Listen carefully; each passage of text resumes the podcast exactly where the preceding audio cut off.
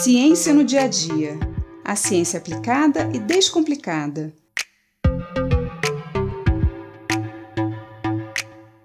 Desde o início da nossa história, usamos vários tipos de plantas para aliviar sintomas e curar doenças, e por isso as chamamos popularmente de plantas medicinais.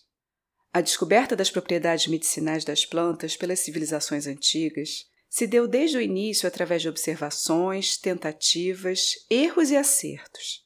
Mesmo sem laboratórios ou equipamentos sofisticados para extrair as substâncias das plantas e analisar o seu conteúdo e suas propriedades químicas, esses povos já utilizavam um método semelhante ao científico, à medida que faziam observações e, de certa forma, testavam hipóteses. Algumas plantas traziam bons resultados, outras nem tanto. E assim, o conhecimento foi sendo construído ao longo dos milhares de anos da nossa vida na Terra. Esse conhecimento ancestral contribuiu e ainda vem contribuindo muito para a produção de medicamentos.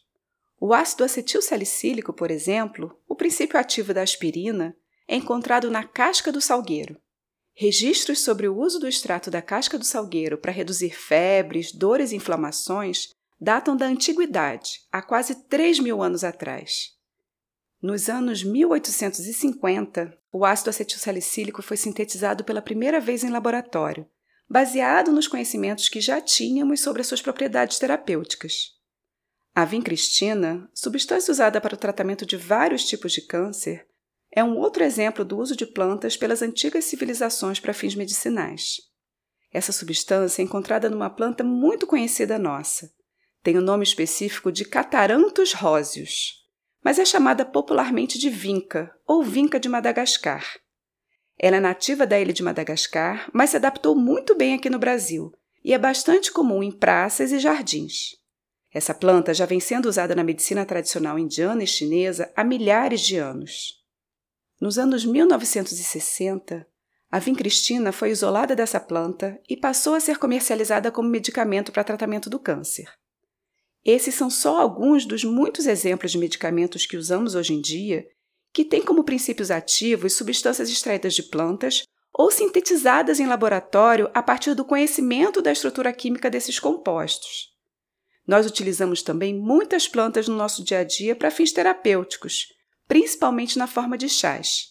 Camomila, erva doce, erva cidreira, hortelã, boldo, são algumas das muitas plantas que já fazem parte da nossa farmácia caseira.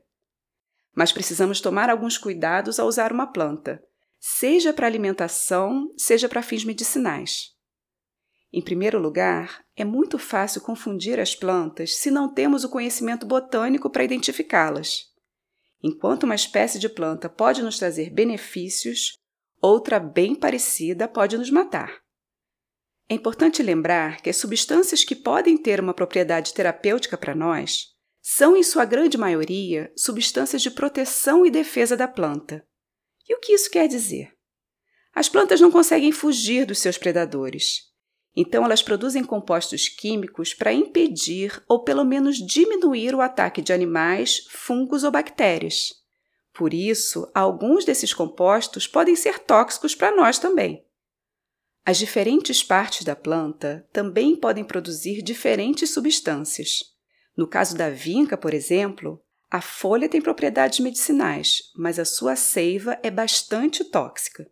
É importante saber quais partes das plantas podem ser usadas.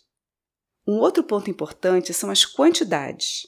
Uma substância pode ser benéfica numa determinada dosagem, mas pode ser extremamente tóxica em doses mais elevadas. Além disso, a combinação de substâncias também pode ter um efeito negativo. Por isso, alguns medicamentos não podem ser administrados em conjunto com outros, pois podem trazer efeitos combinados perigosos. Quando uma substância extraída de uma planta é transformada em um medicamento, ela passa por uma série de testes laboratoriais. Primeiro temos os testes in vitro, em células isoladas em laboratório. Depois passamos para os testes in vivo, ou seja, em organismos, geralmente camundongos. E só depois testamos em humanos, quando a segurança daquele medicamento já está garantida pelas etapas anteriores. Nesses testes, as quantidades, os intervalos entre as doses e a duração do tratamento são avaliados para cada sintoma.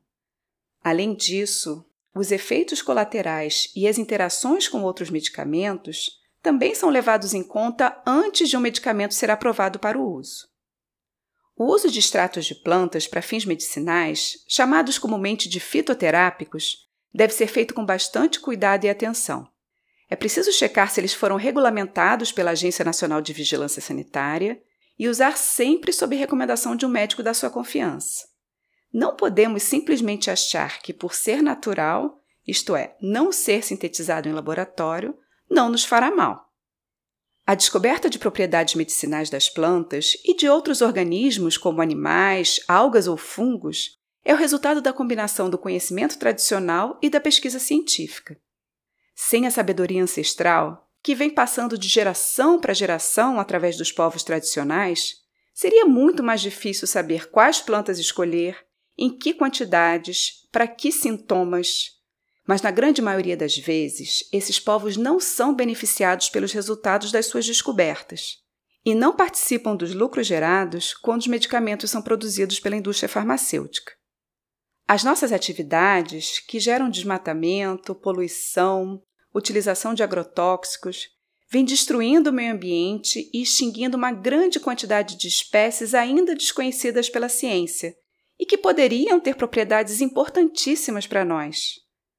Mas não basta preservarmos a nossa biodiversidade se não preservarmos a nossa diversidade cultural. O conhecimento tradicional dos povos indígenas e quilombolas, por exemplo, é essencial e precisa ser preservado e respeitado. Somos todos parte de um só povo. Precisamos respeitar todos os conhecimentos e aprender uns com os outros, se quisermos continuar sobrevivendo nesse planeta. Eu sou Mariana Guinter, bióloga e professora da Universidade de Pernambuco, e esse foi mais um Ciência no Dia a Dia